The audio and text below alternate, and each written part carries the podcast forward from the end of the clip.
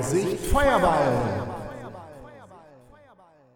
Willkommen zu einer neuen Folge des Vorsicht Feuerball D&D Actual Play Podcast. Ihr hört heute die zehnte Session der D&D 5 Kampagne Grabmal der Vernichtung. Nachdem die Abenteurer das Lager Rache verlassen haben, begeben sie sich auf einen gefährlichen Fußmarsch in Richtung des Felsplateaus Mbala. Schon am zweiten Tag der Reise geraten die Helden in einen Hinterhalt der bizarren Froschmenschen, die in Schuld als Grungs bekannt sind. Und natürlich stellen sich die Abenteurer auch dieser Gefahr mit Mut, Geschick und handfester Gewalt. Doch als Wuvunax der Mönch unter den magischen Einfluss des Anführers der Killerfrösche gerät, droht die Situation außer Kontrolle zu geraten. Erlebt in dieser Folge, wie der Halborg Aram einen Grung durch einen höchst erfolgreichen kritischen Treffer praktisch desintegriert. Wie Jasper, der Halbling, durch seine musikalische Begabung Kontakt zu einem Waldgeist aus dem Volk der Chwinga herstellt. Und wie die Abenteurer zum ersten Mal auf Spuren einer ihrer Vorgängergruppen treffen. Doch nun genug geredet, denn das Abenteuer ruft. Und ab geht die wilde Luzi. Willkommen zum Verlieswelt, hätte ich beinahe gesagt. Willkommen zum Vorsicht Feuerball Podcast. Wir spielen Tomb of Annihilation, Grabmal der Vernichtung. Die Gruppe befindet sich im Lager Rache des Panzerhandschuh, im englischen Order of the Gauntlet. Und hat es geschafft, eine Art Pakt, einen Friedensvertrag zwischen den Aldanis im Süden aus dem Aldani-Becken und den Rittern des Panzerhandschuh zu verhandeln. Außerdem habt ihr nebenbei die Moral und die hygienische Lage im Lager Rache auf Vordermann gebracht. Da wird jetzt auch nicht mehr achtlos über den Zaun gekackt. Und ihr habt von den Scouts des Lager Rache Einblick bekommen in mehrere Karten von Schuld der näheren Umgebung und ihr habt ein paar Hinweise entdeckt. Vielleicht wollt ihr mir mal das Reden abnehmen und jetzt erklären, wie die Situation ist und wo ihr hin wollt. Also wir haben uns entschieden, dass wir nach Mumbala reisen wollten und haben halt erfahren, wo es ist und dass man es vom Fluss aus nicht erreichen kann. Und wir hatten uns überlegt, dass wir die Kanus hier im Lager lassen und querfeldein dahin reisen mit unseren Führern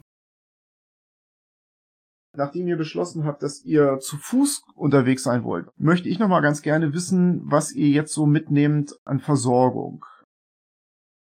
Wir haben genug Rationen. Wir haben genug eingekauft, soweit ich weiß. Das heißt, wir müssen halt jetzt nur aufteilen auf uns. Dann müsste der Aram da mal gucken, wie viel da noch übrig ist. Kann der Aram seinen Rucksack ersetzt bekommen? Von den Leuten des Panzerhandschuh kannst du einen Rucksack bekommen für den gleichen Preis wie im Spielerhandbuch. Die wollen da nicht mehr Geld für haben, aber schenken können sie ihn dir auch nicht, weil die kaufen auch in Nianzaro Hafen nicht umsonst ein. Okay, ja.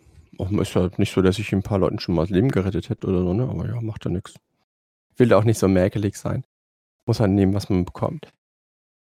Reicht es nicht, wenn wir die Rationen einfach vernünftig aufteilen und einfach unsere Rucksäcke füllen? Ich meine, wir sind ja jetzt auch irgendwie keine Monate unterwegs. Ich habe meine Sachen in meinem Rucksack und das reicht für mich. Also brauchen wir das Zeug nur aufteilen, dass wir halt für zehn Tage was zu essen haben. Laut meiner Rechnung haben wir noch Nahrung auf jeden Fall für zwölf Tage und Wasser für 15 Tage. Ja, aber wir müssen doch nicht das Wasser von Anfang an alles mitnehmen. Wir haben A, Regenfänger und B, den Krug. Also für ungefähr die Hälfte der Tage Wasser mitzunehmen wäre vielleicht sinnvoll, aber nicht für alle Tage. Wir haben immer einen konstanten Vorrat. Wir können genug produzieren mit dem Regenfänger und dem Krug zusammen. Solange wir die beiden Geräte haben, haben wir keine Probleme mit der Wasserversorgung. Da brauchen wir nichts von den Vorräten. Genau. Okay, gut. Dann gehe ich mal davon aus, dass ihr so mindestens für zehn Tage versorgt seid. Mhm. Dann würde ich sagen, verbringt ihr die Stunde vor Sonnenaufgang schon mal damit, eure Nahrung und eure Wasserschläuche an euren Körpern unterzubringen. Und dann, ja, guckt ihr euch nochmal diese Karte an und nehmt euch halt vor, zusammen mit euren beiden Führern, schön in südwestlicher Richtung. Südwestlich. Hm. Richtung Mbala durch den Sumpf zu ziehen. Mhm. Dann geht die Sonne auf und über den Dschungel hinweg hört ihr das Brüllen einer großen Donnerechse.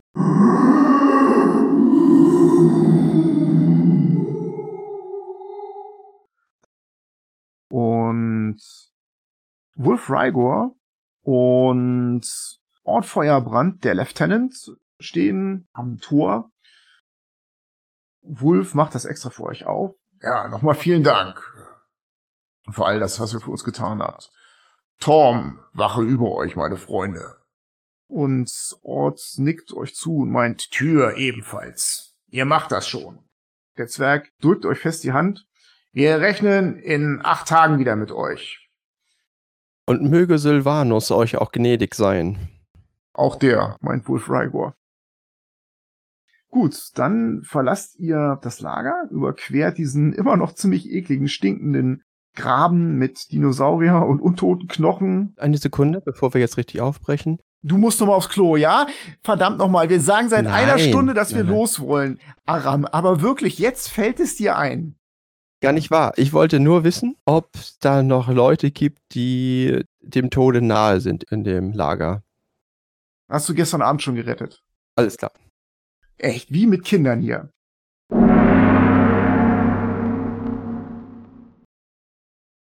Ihr setzt euren Weg fort am Westufer des Schossenstar. Ihr habt schöne hohe Stiefel an und die braucht ihr auch, weil das Gebiet hier um das Lager Arache herum ist doch schon recht sumpfig. Ihr habt eure Moskitoabwehr gut aufgetragen und auch das war gut, weil es sind dichte Schwärme, die über euch hinwegziehen und jedes Mal, wenn die euch zu nahe kommen, verziehen die ihre Nase und krümmen ihren Rüssel und hauen ab. Aus südlicher Richtung seht ihr Wolken aufziehen und wie es zu erwarten ist, beginnt es dann zu nieseln und zu regnen und ich mache mal einen Wurf auf der Wettertabelle. Kein Wind, es regnet ziemlich gerade herunter. Und es regnet kurz, aber dann setzt der Regen aus. Die Wolken hängen nur noch tief über den Baumwipfeln, das ist aber auch alles. Ja, und dann matscht ihr weiter voran. Wer matscht denn vorne von euch? Ich. Okay. Hinter dir läuft direkt Flussnebel und hält regelmäßig ihre Katzennase in den Wind, bewegt ihre Ohren, fasst die oft auf die Schulter und sagt, hey, hey, warte mal einen Augenblick, stehen bleiben. Mach ich. Okay, wir können weitergehen. Ich benutze, um vorwärts zu kommen, mein Waterstuff, um da die Sachen zu weit zu schieben oder wegzuschaffen oder auch mal zu gucken, ob das da, wo ich hintreten will, der Grund fest genug ist, um mich zu tragen. Du stößt in einen Baumstamm und dann bricht ein Stab da durch. Der ist offensichtlich ausgehöhlt und in dem Baumstamm krabbeln tausende violetter Käfer und die fangen sofort an, an deinem Stab hochzuklettern. Dann ziehe ich den raus und schlag den gegen den nächsten Baum, dass die runterfallen. Vollkommen harmlose Käfer, sie fallen alle runter. Flussnebel dreht sich zu dir um. Vorsicht, wo du deinen Stock reinsteckst, Halbling.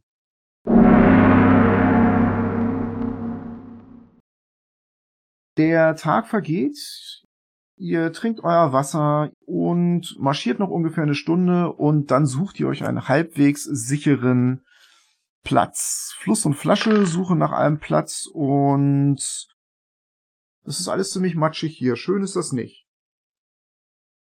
Dann mache ich mit diesem Krug frisches Wasser, um das wieder aufzufüllen.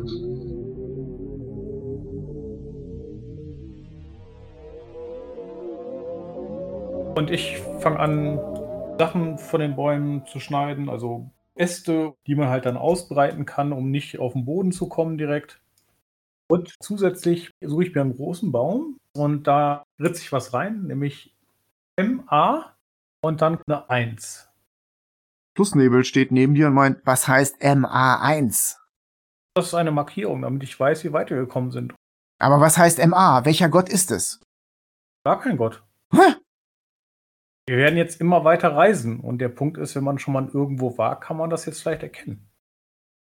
Aber du hättest auch XX ritzen können. Das ist einfacher als MA.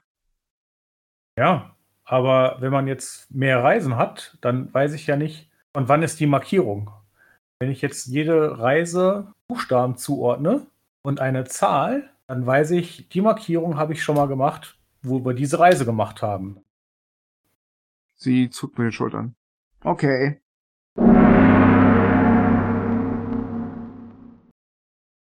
Ihr richtet euch das Lager so gut ein, wie es geht. Ja, ihr hört aus dem Dschungel große Tiere und kleine Tiere die ganze Nacht über. Ihr trinkt euer wirklich frisches Frischwasser aus dem Krug und das nicht mehr ganz so frische Frischwasser aus den Schläuchen und ihr kriegt die Nacht ganz gut rum. Und so setzt ihr die Reise fort. Und die Bäume werden höher und das Gelände um euch herum wird trockener. Ihr marschiert in so einem Feld von so einem sehr, sehr hohen Klee mit dicken Blättern. Um euch herum sind die Bäume, die stehen wieder jetzt an der Stelle äh, relativ dicht. Und äh, das Blätterdach ist fast geschlossen hier, so dass wenig Licht hindurchfällt.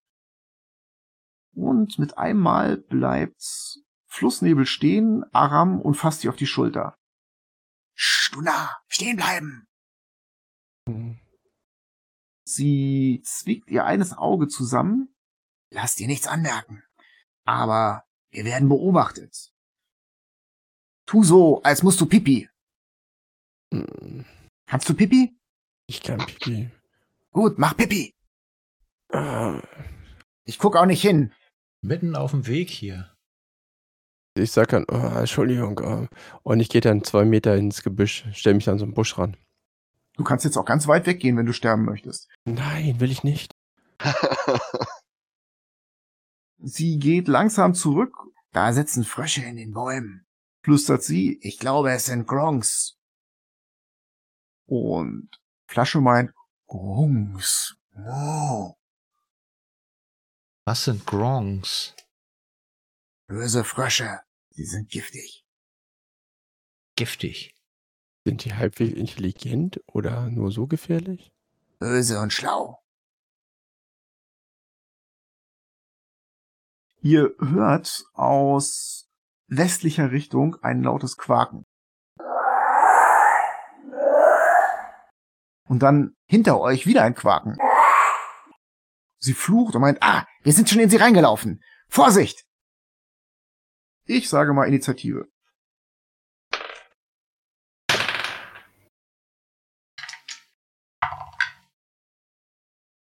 obwohl ihr gewarnt wurdet, habt ihr erstmal keine Gegner jetzt gesehen. Das hängt jetzt von eurer Passive Perception ab. Ich sage jetzt mal, es ist gut, eine Passive Perception von 14 oder mehr zu haben. Habe ich. Dann würde ich darum bitten, die Initiative von Cory einmal zu hören. 13? Dann von Aram Drei? und einmal von Jasper 19? und einmal von Joe 13. und von Vuvunax. 23. Dann Fluss und Flasche machen wir wieder auf einem Wurf, würde ich sagen. 16 plus 3 wären 19. Gut. Ihr habt das Gefühl, es passiert gleich was, weil ihr dieses Quaken hört und ihr blickt euch hektisch um. Wuvunax blickt sich hektisch um und sieht nichts. Willst du was tun? Dann mache ich ausweichen, wenn ich nichts sehe. Okay. Dann ist Jasper dran. Jasper sieht nicht wirklich, was passiert. Er sieht den nervösen Wuvunax. Äh, Fluss ruft, die greifen gleich an. ich verstecke mich bei Joe. Du springst an Joe ran, machst dich klein. Ja. Fluss und Flasche sind dran. Und Fluss und Flasche haben beide die Gegner gesehen. Und zwar erkennt Fluss vier vor euch und zwei hinter euch. Die sind in vier, fünf Schritt Höhe. Ja, die sind nicht so einfach zu erreichen. Natürlich mit dem Bogen schon. Fluss schreit, vier vorne, zwei hinten. Was nicht bedeutet, dass ihr die seht. Aber Fluss und Flasche können jetzt Dinge tun. Die wissen, wo ihre Gegner sind. Dann schießen die mit dem Bogen nach vorne. Du hast gesagt, die sind ja oben uns rum. Ich fange mit Flussnebel an. Also, erster Schuss mit einer 7 wahrscheinlich nicht. Geht ins Gelände. 18 hätte ich, also da kommen jetzt noch 5 drauf. Also 23. Das trifft einen Grung. 7 Schadenspunkte. Ja, der Grung wird von einem Pfeil erwischt und der steckt schon innen drin. Den erkennt ihr jetzt auch. Das heißt, ein Ziel habt ihr, nämlich der, der getroffen wurde von dem Pfeil. Flasche, die hohle Frucht ist weiter hinten. Naja, 13 trifft wahrscheinlich nicht. Nee, das knallt in so einen Baum rein. Brrr. Aber eine 21 wird wahrscheinlich treffen. Vier, okay. Na, mehr so ein Streifschuss.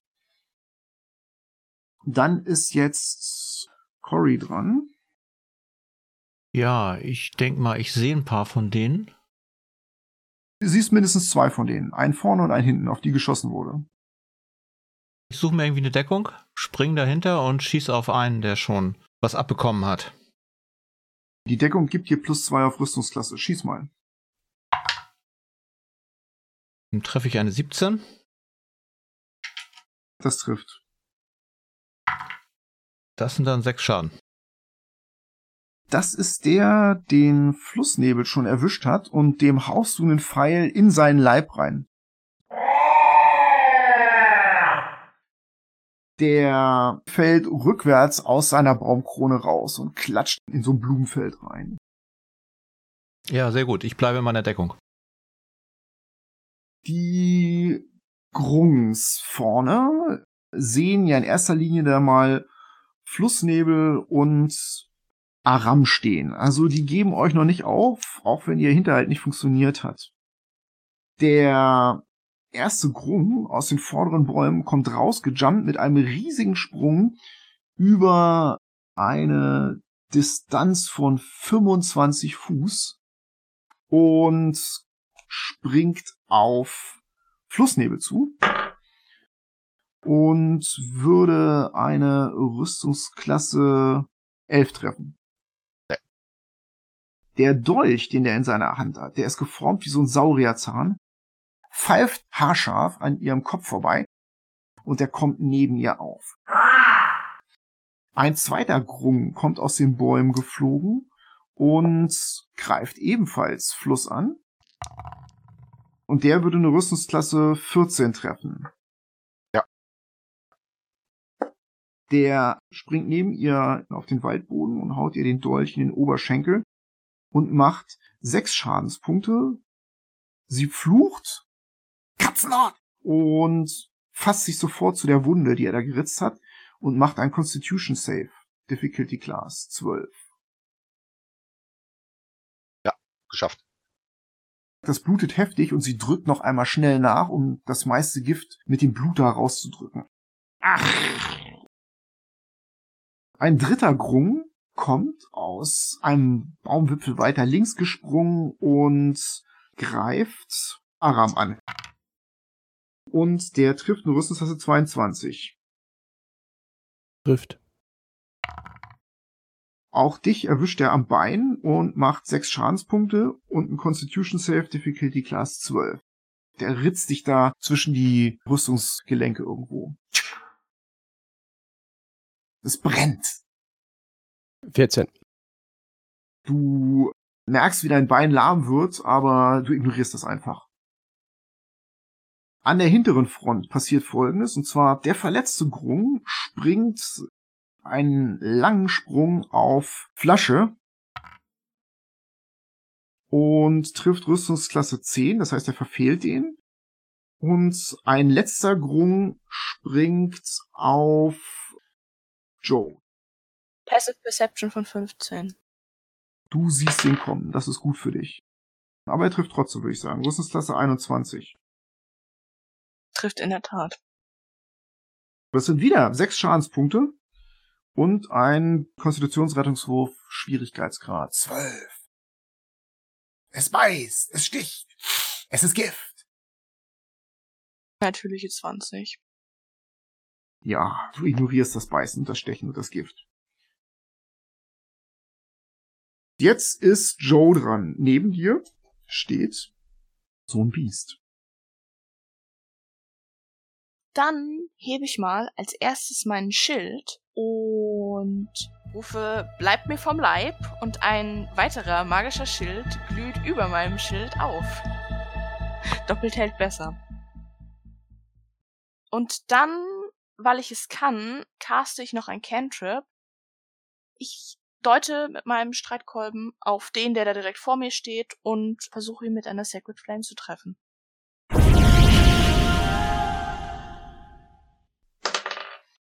Der schafft ein Geschicklichkeitsrettungswurf von 16. Das reicht. Das pfeift an ihm vorbei und verlöscht zischend auf dem feuchten Waldboden.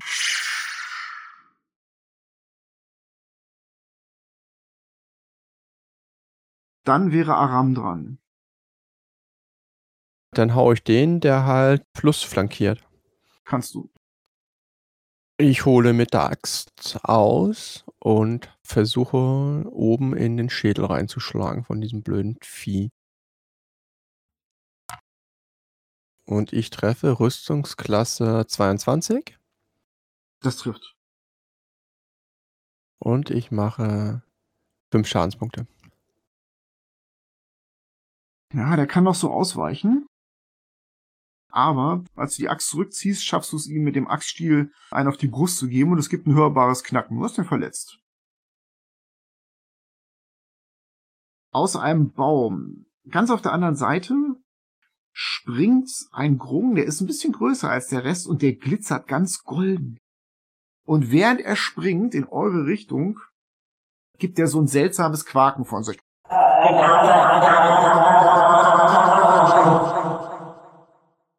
Das schallt durch den Wald und hallt wieder an allen Bäumen und setzt sich in euren Ohren fest und eure Köpfe wackeln hin und her.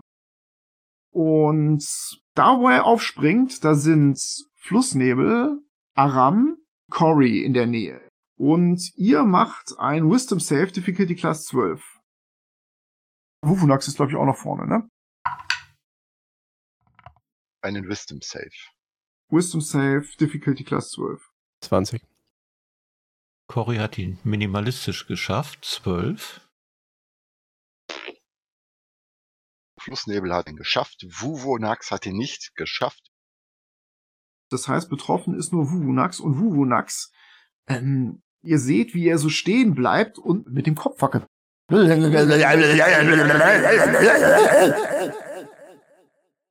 Du bist stunned. Der Grung kommt da auf und macht noch einen Satz und springt dann in den Baum in Volldeckung. Zack. Ihr wisst, wo der ist, aber ihr habt keine Line of Sight zu dem. Wuvunax ist dran. Und der ist stunned. Kann ich viel machen. Du stehst da und dann ist Jasper dran. Bei Joe ist ja einer, richtig? Bei Joe ist einer, ja. Dann schieße ich jetzt mit dem Froschstrahl auf den. Meine Hände beginnen zu leuchten, weiß-blau, und ich ziele auf ihn. Treffe ihn mit einer 20. Das sitzt. Dann kriegt er einen Kälteschaden. Du streifst ihn kurz, der wird an einer Stelle so weiß. Dann ist Fluss dran und dann Flasche. Fangen wir mal mit Fluss an, die steht da vorne. Die hat jetzt aber direkt einen bei sich anstehen. Die hat zwei bei sich, einen Verletzten und einen Gesunden.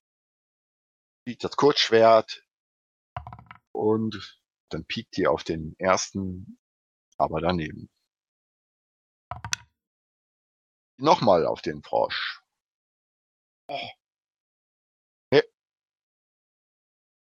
Das Kurzschwert pfeift um den Grung herum, aber der weicht aus. So, Flasche ist dran. Ja, dann macht er das gleiche wie Fluss. Schmeißt seinen Bogen weg, zieht das Kurzschwert. Mit einer 17 von oben durch den Frosch. Er hat wohl getroffen. Neun. Ja. Flasche weiß etwas über diese Biester. Und zwar, die sind wirklich giftig. Flasche äh, spießt ihn auf und schleudert ihn anschließend mit dem Schwert weit ins Gebüsch. Der klatscht gegen einen Baumstumpf. Und äh, Flasche dreht sich in eure Richtung und sagt, Gift! Also Flasche könnte den Gegner von Joe mit Joe flankieren. Er läuft da rum und beim Laufen macht er dann das Schwert eben noch im Grasbüschel eben das Gift noch weg. Dann ist Cory dran. Ja, ich war ja irgendwo in einem Baum, ein bisschen in Deckung und denk mal, ich kann sehen, was da gerade so passiert ist. Ich würde auf einen schießen, der schon verletzt ist.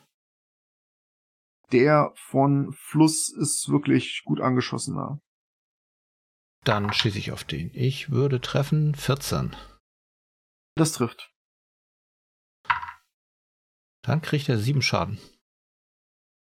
Du schießt in den Kampf rein, ne? Aram und Fluss versuchen den auszumanövrieren, schaffen das aber nicht. Aber da bewegt sich der Grung so ein bisschen in deine Richtung, dreht dir den Rücken zu und zack, hat er den Pfeil zwischen seinen schmalen Froschschulterblättern und fällt zwischen Fluss und Aram zu Boden und ist tot.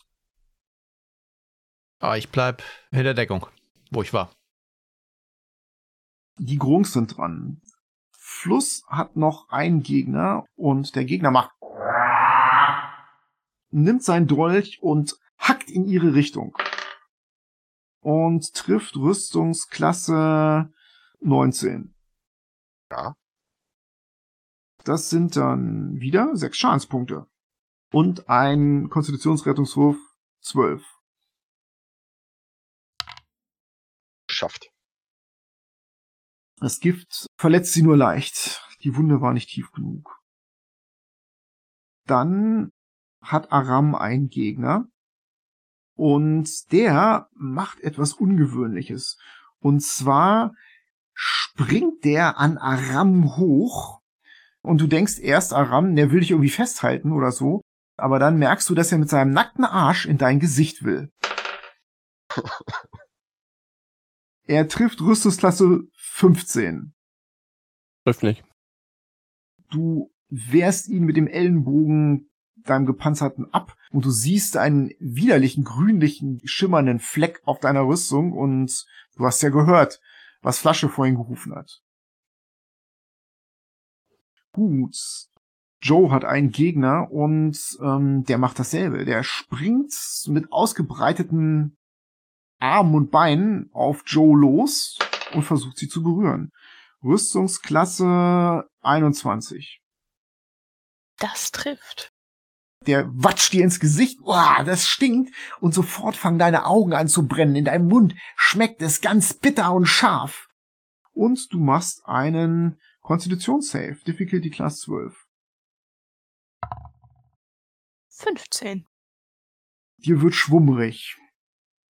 Und das ist es auch. Damit kannst du gerade noch so umgehen, mit schwummrig. War dir auch schon mal vorher in deinem Leben. Ich spucke auf den Boden. Da ist das Vieh, glotzt sich an und wägt ab, ob du nicht gleich umfallen möchtest. Demnach ist jetzt Joe dran. Der da vor mir steht, der ist doch flankiert, oder? Der ist jetzt flankiert, ja. Von wem? Flasche. Dann schlag ich mal zu. Das trifft eine Rüstungsklasse 12. Das reicht. Der hat keinerlei Deckung vor dir. Ich meine, Himmeln wollte auch mit seinem Bauch gerade in dein Gesicht, ne? Also. Das macht dann acht Schadenspunkte. Ich versuche ihm meinen Streitkolben ins Gesicht zu donnern. Das funktioniert. Warum der nicht tot ist, verstehst du auch nicht. Für einen Frosch hat der einen sehr scharfen Schädel. Kommt grüner Sabber aus seiner Fresse gelaufen.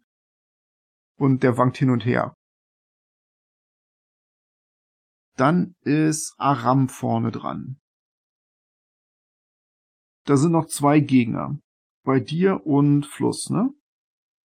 Der Golden auch noch da? Der ist aber nicht bei dir. Der sitzt so ein bisschen abseits des Kampfes. Was der macht, wisst ihr nicht so genau. Ich mache einen Command auf den Goldenen. Du siehst den nicht. Du hast keine Line of Sight. Der, der sich in der Baum versteckt, ne? Ja. Okay. Aber ich weiß, wo er ist. Das heißt, wenn ich dorthin renne, könnte ich ihn sehen und dann könnte ich das Ding immer noch machen, ne? Mach doch erst den Frosch vor dir platt. Hörst du. Ah, okay, na gut. Hm. Aram, das ist auch nicht ganz ritterlich. Du würdest da Fluss mit zwei Gegnern zurücklassen, ne? Na gut, dann. Das geht gar nicht. So macht man das. Ich mache ein Ensnaring Strike als Bonusaktion. Ah, Silvano, steh mir bei. Sorge dafür, dass diese Kreatur nicht mehr fliehen kann, wenn ich sie erwische. Und jetzt hau ich zu. Und zwar die Kreatur, die am meisten verletzt ist. Ich hole mit der Axt aus und hau da die Axt seitlich in die Flanke von diesem Frosch. Hab ein Critical gewürfelt, eine 20. Und ich bin ein Ork und ich mache ein Smite.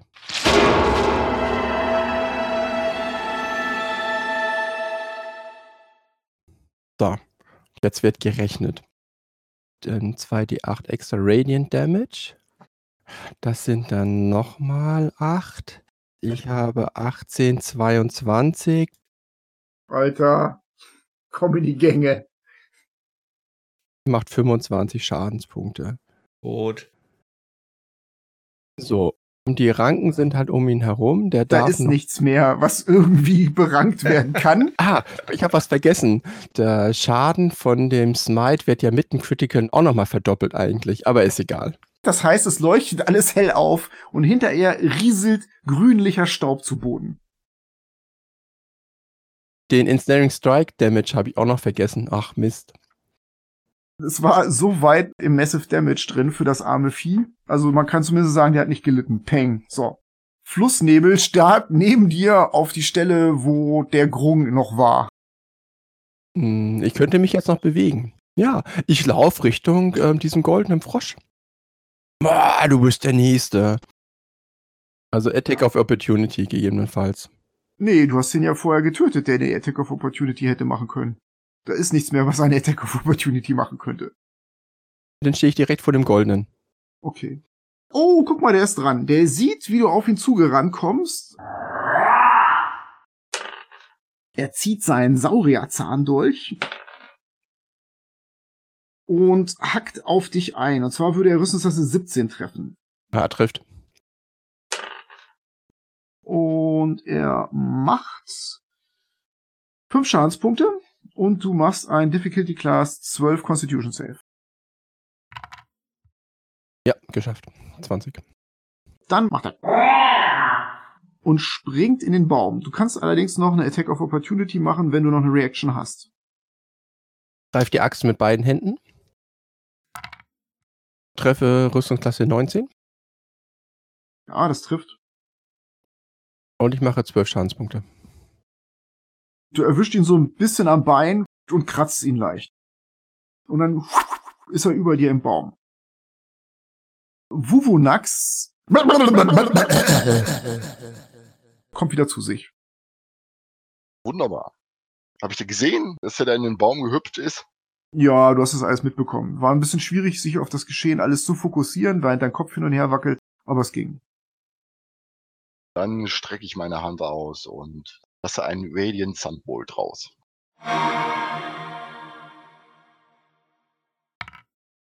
Rüstungsklasse 20. Der duckt sich hinter einen Stamm, aber du triffst ihn. Vier Punkte Radiant. Du fokussierst dein Key und brennst ein großes Loch in den Stamm rein und so ein paar Holzsplitter erwischen ihn auch. Dann kanalisiere ich meinen Key nochmal und strecke meine andere Hand nach oben und ein zweiter Strahl kommt da raus. Rüstungsklasse 18. Trifft. 6 Radiant Damage. Ja, er kann ganz geschickt ausweichen. Du erwischt ihn zwar, aber du verletzt ihn nur leicht. Der blutet noch nicht so richtig. Ich laufe Richtung Fluss. Mhm. Das sind nur so ein paar Schritte für dich. Dann ist Jasper dran. Du bist ja hinten bei Joe und Joe hat einen schwer verletzten Gegner. Den siehst du eigentlich direkt in Reichweite. Dann kommt wieder mein Kältestrahl. Die Hände leuchten blau-weiß auf. Und ich würde eine Elf treffen. Das trifft nicht. Er sieht ihn kommen und zieht seinen Kopf zur Seite. Saust an ihm vorbei. Dann, wenn du dich nicht bewegen willst, sind Fluss und danach Flasche dran. Keiner beachtet mich, alles ist schön und gut. Dann Fluss. Die porkelt weiter auf den einen Frosch noch ein, der da noch rumsteht. Der Wuvunax ist ja ebenfalls an ihren Gegner angesprungen und die beiden könnten den jetzt flankieren. Dann macht sie das. Rüstungsklasse 15. Ja, das trifft. Fünf Schadenspunkte. Leicht verletzt. Kratzer auf dem Rücken. Zweiter Angriff. 18. Trifft ebenfalls. Sieben Schadenspunkte. Mit sieben Schadenspunkten rammt ihm Fluss ihr Kurzschwert in die Seite. Der macht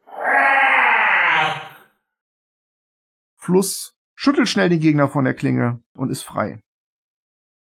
Wunderbar. Dann ist Flasche da hinten am Ende dran. Der flankiert ja auch. Das heißt, der piekst da auch noch auf den Springfrosch. Kritisch gewürfelt.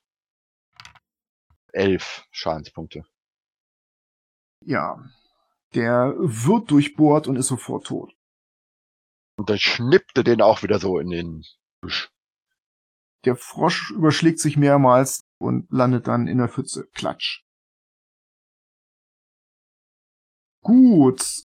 Die kleinen Grunks, die grünen, sind alle tot. Es ist nur noch dieser goldene Grunk da irgendwo in den Bäumen. Cory ist dran.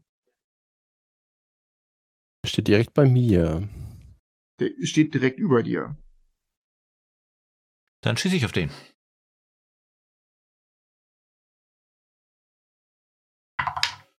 Dann treffe ich eine Rüstung 14.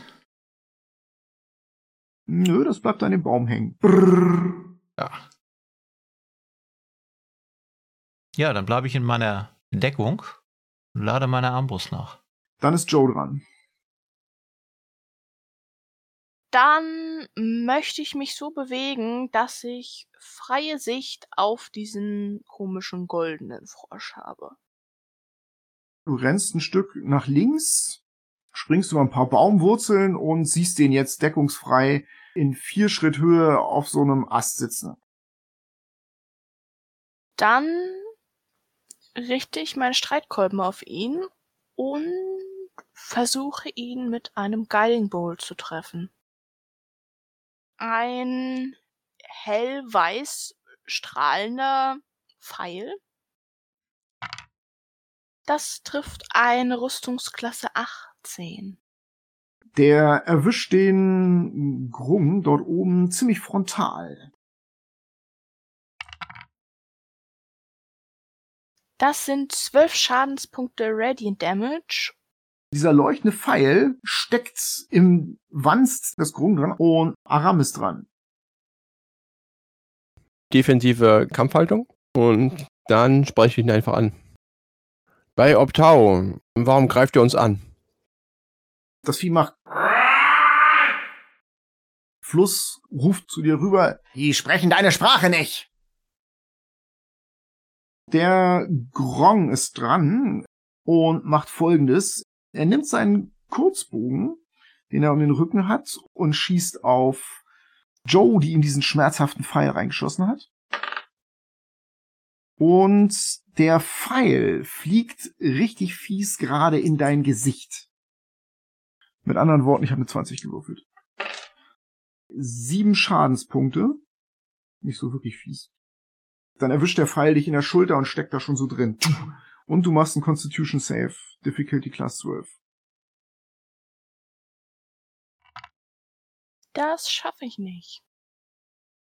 Das ist doch schon ein ziemlich fieses Gift. Das sind nochmal fünf Schadenspunkte Poison Damage.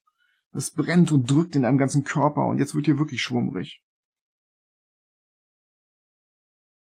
So, nachdem der seinen Schuss gemacht hat, blickt er einmal um sich und macht dann einen 25 Fuß Sprung in den nächsten Baum und zwar in die Tiefe des Dschungels rein. Der versucht zu entkommen. Wuvunax ist dran. Dann schieße ich dem doch nochmal zum Abschied etwas hinterher. Wie weit ist der weg? 35 Fuß. Dann laufe ich noch ein bisschen dahin. Den trifft wahrscheinlich nicht. Hat nicht der nächste Angriff Vorteil gehabt? Würfel den von mir aus normal. 15. Der Strahl wäre eigentlich an ihm vorbeigegangen, aber Radiant zu Radiant, der wird von Joes leuchtendem Pfeil, der immer noch in dem Grung drin steht, angezogen und erwischt den Grung im Sprung. Und dann kriegt er 6 Radiant Damage. Ich könnte da noch einen hinterher schieben. Was ich auch tue.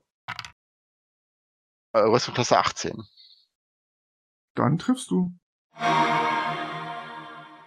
ist Nummer 4. Zap, zap. Aus beiden Handflächen kommt die Strahlen.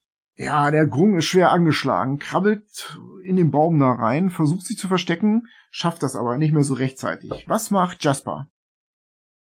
Freies Schussfeld. Ja, Dann kommt jetzt mein Kältestrahl. Die Hände fangen an, weiß-blau zu leuchten. Ich ziele, spreche die Zauberformel und würde dir eine 19 anbieten. das trifft. Und er kriegt zwei Kälteschaden. Du erwischt ihn, er klebt an diesem Baum dran und du frierst ihn da oben fest. Und dann löst er sich so langsam und fällt rückwärts taumelnd vier, fünf Schritt in die Tiefe und klatscht zu Boden. Der ist tot. Halleluja. Fluss spuckt aus. Grong. Ich gucke mir mal die Leute an, wie verletzt sie sind. Plus könnte ein bisschen was vertragen. Joe möchte sich einfach hinsetzen und eine kurze Rast machen. Fluss kommt zu dir und meint, Wenn du einen Freund hast, der dich heilen kann, dann lass dich heilen, Frau.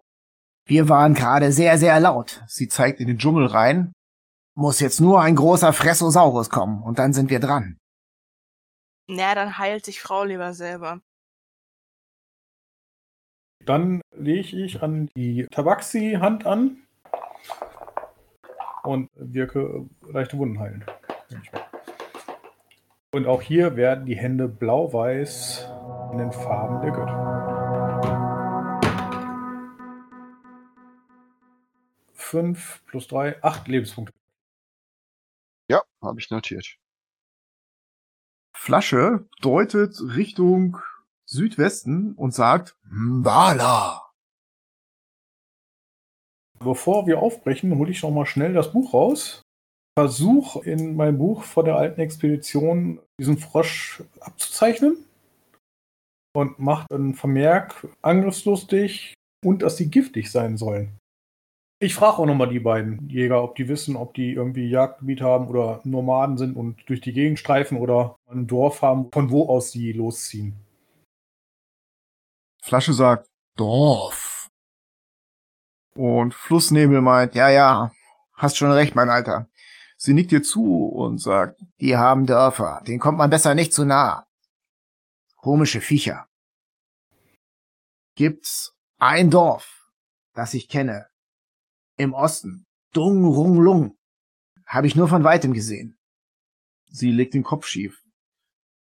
Ist jetzt aber auf der anderen Seite vom Aldani-Becken. Die müssen aus dem anderen Dorf kommen.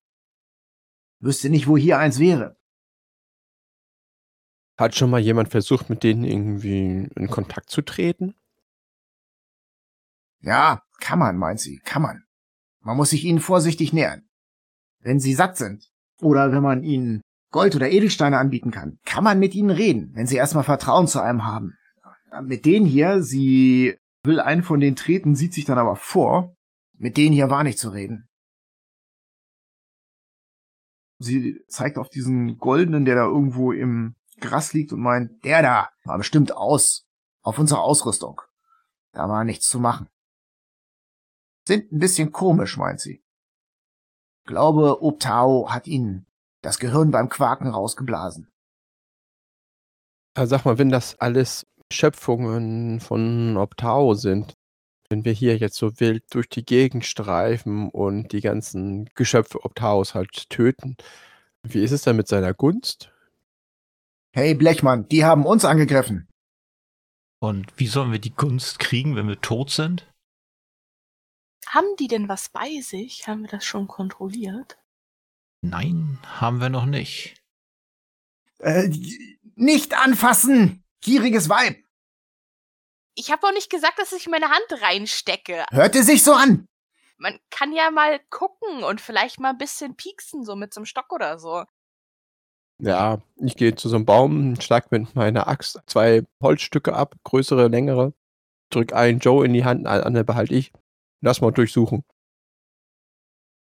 Die haben aber auch keine Taschen oder sowas bei sich. Die hatten ihre Waffen und dieser Anführer, der hatte tatsächlich einen Gurt und an diesem Gurt ist noch ein Köcher, in dem Pfeile stecken. Möchtest du den anfassen? Also in diesem Köcher könnte ja was drin sein, Joe. Das ist wirklich das einzige Behältnis, was die so hatten. Ansonsten sind die nackig, wie Obtao sie schuf. Dann wickle ich meine Hand in einen Stofffetzen, den ich bestimmt irgendwo aufgetrieben bekomme. Und dann fasse ich den an und guck da mal rein. Flussnebel steht daneben und schüttelt den Kopf. Nehmt ihr euren Familienschatz mit, wenn ihr in den Krieg zieht? Ah. Ihr schafft es ganz vorsichtig, diesen Pfeilköcher auszuschütten. Ihr seht, dass diese ganzen Pfeilspitzen mit diesem Gift bedeckt sind und aus dem Köcher läuft auch noch unten Gift raus. Will wer Giftpfeile? Hm. Während die da so rumkaspern, zauber ich mal meine Magierhand und wink mit der ganz freundlich. Und pfeif so ein bisschen. So ganz leise vor mich hin. Mach mal einen Performance-Check.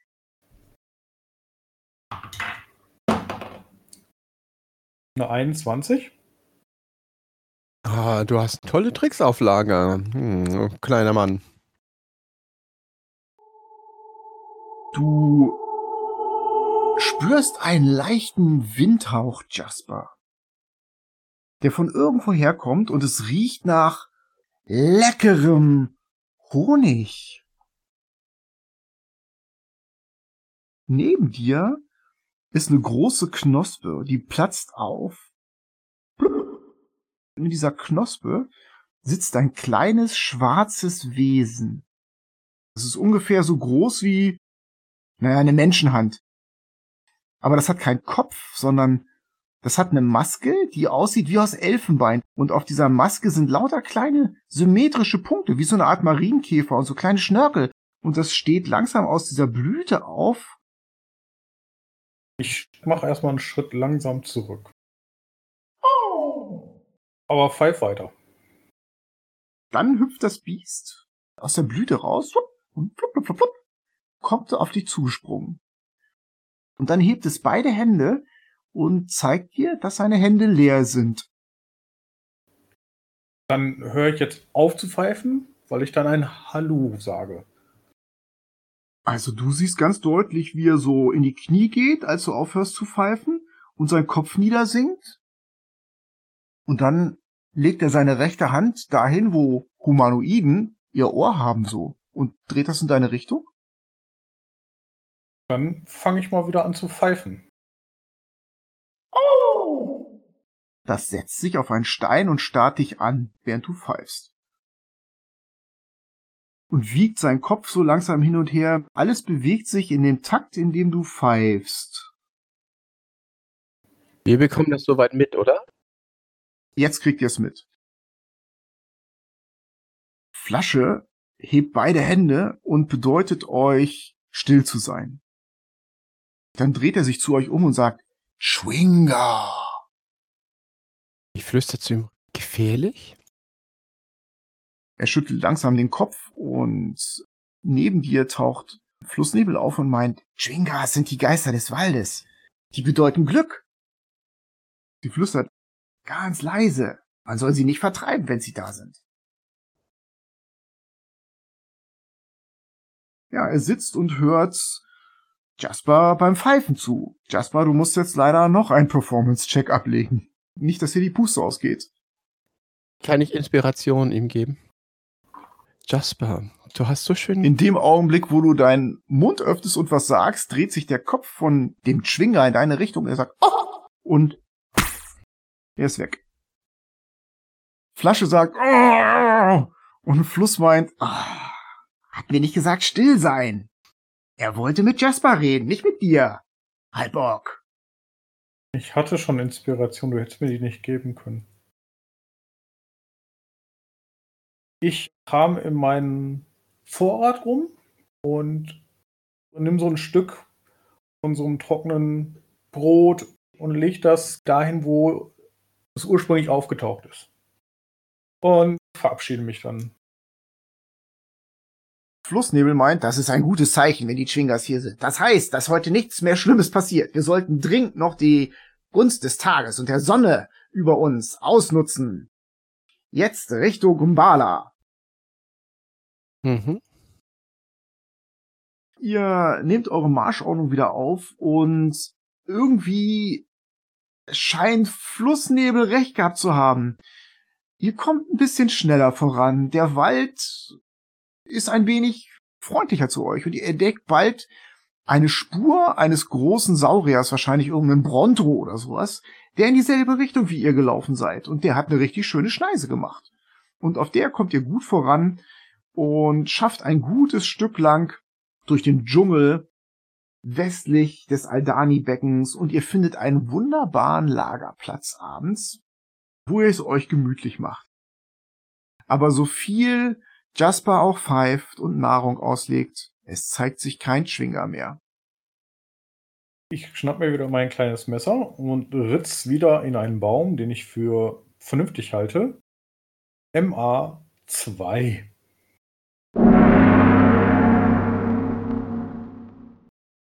Die Nacht verläuft ereignislos. Und ihr macht euch am nächsten Tag, nachdem ihr frisches Wasser aus eurem Krug getrunken habt, auf und tretet den dritten Tag an. Mhm. Ihr beginnt euren Weg und gegen Mittag entdeckt ihr einen Lagerplatz, einen verlassenen, und den entdeckt ihr nur, weil eure Tabaxis echt gut in sowas sind, denn das ist schon alles ziemlich überwachsen. Und ähm, die entscheidende Spur ist so eine kleine Latrine. Die haben alle schön an einen Ort gekackt und der war weit weg vom Lager. Das sieht nicht aus wie Batiris oder sowas. Das bringt sie am Ende zu der Überzeugung, die Spuren hier, die sind von Schlafsäcken. Es ist ein Feuer in der Mitte gewesen. Das war irgendeine Expedition. Sieht verdächtig nach der ersten Expedition aus. Mhm. Hat da jemand alleine gelagert oder eher eine Gruppe? Ihr tippt auf sechs Personen. Wie lange ist das her? Was schätzten ihr? Die Tabaxis meinen, ist eine Weile her. Zwei Wochen. Ähm, Wenn die hier eine größere Latrine angelegt haben, dann sieht das so aus, als ob die dieses Lager länger genutzt haben, oder? Könnte sein. Du findest Spuren von blutdurchtränkten Verbänden. Flasche schnüffelt über den Boden und meint, hm, zwei Tage. Und Flussnebel nickt. Die haben mir eine längere Rast gemacht. Die mussten sich richtig ausruhen. Die waren fertig, als sie herankamen. Ich habe ja immer noch diesen Sendestein. Der reagiert aber nicht. Nee, der reagiert nicht. Und das Lager wurde auch tatsächlich verlassen. Ja, ja, das sieht man. Mhm. Ja, wenn wir jetzt nicht hier selber rasten wollen, würde ich sagen, weiter. Wir könnten versuchen, Spuren zu finden, in welche Richtung die weitergegangen sind. Macht mal Wahrnehmungswürfe alle miteinander. 24. Natürliche 20. Also, Joe, du und die Tabaxis, ihr seid der Meinung, die sind ziemlich gerade in südwestlicher Richtung, Richtung Mbala, da wo es eingezeichnet ist, gegangen. Ihr könnt den Spuren folgen. Die sind überwachsen und so, aber ihr habt immer eine natürliche 20 gewürfelt. Und ihr habt eine ungefähre Idee, in welche Richtung das gehen müsste. Und vielleicht habt ihr Glück, dass ihr wieder auf Spuren trefft. Das deckt sich ja auch mit unseren Infos, dass die nach Mbala wollten. Ja, ist doch gut, dann folgen wir den Spuren. Ja, dann weiter, oder?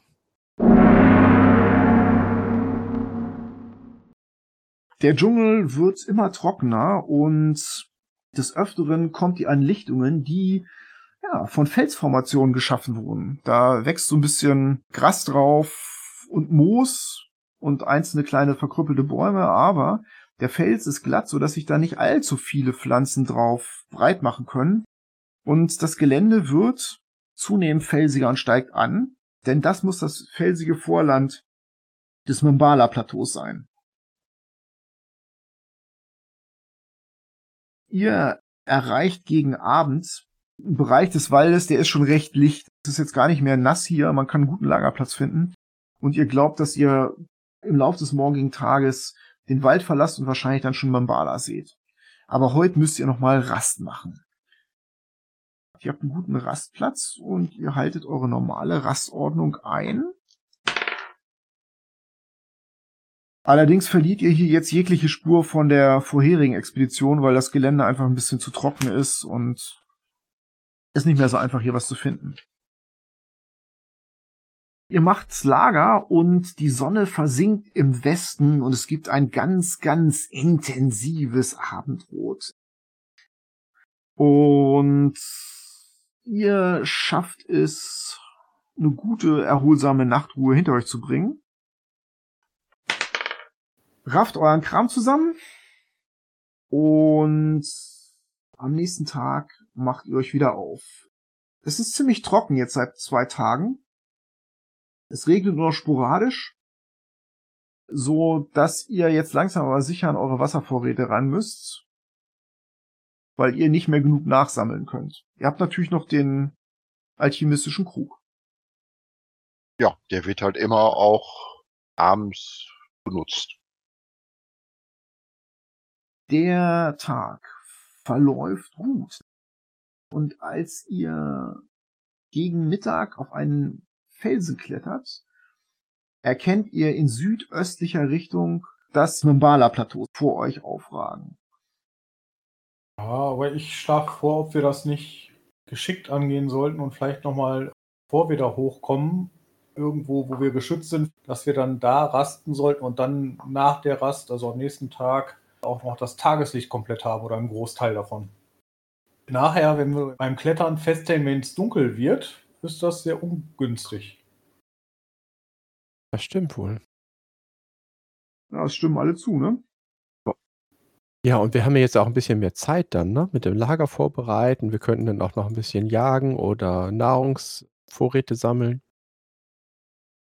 Als ihr euch dem Plateau nähert, erkennt ihr, dass das mindestens 500 Schritt hoch ist und aus einem Meer von riesigen Gesteinsbrocken hervorwächst.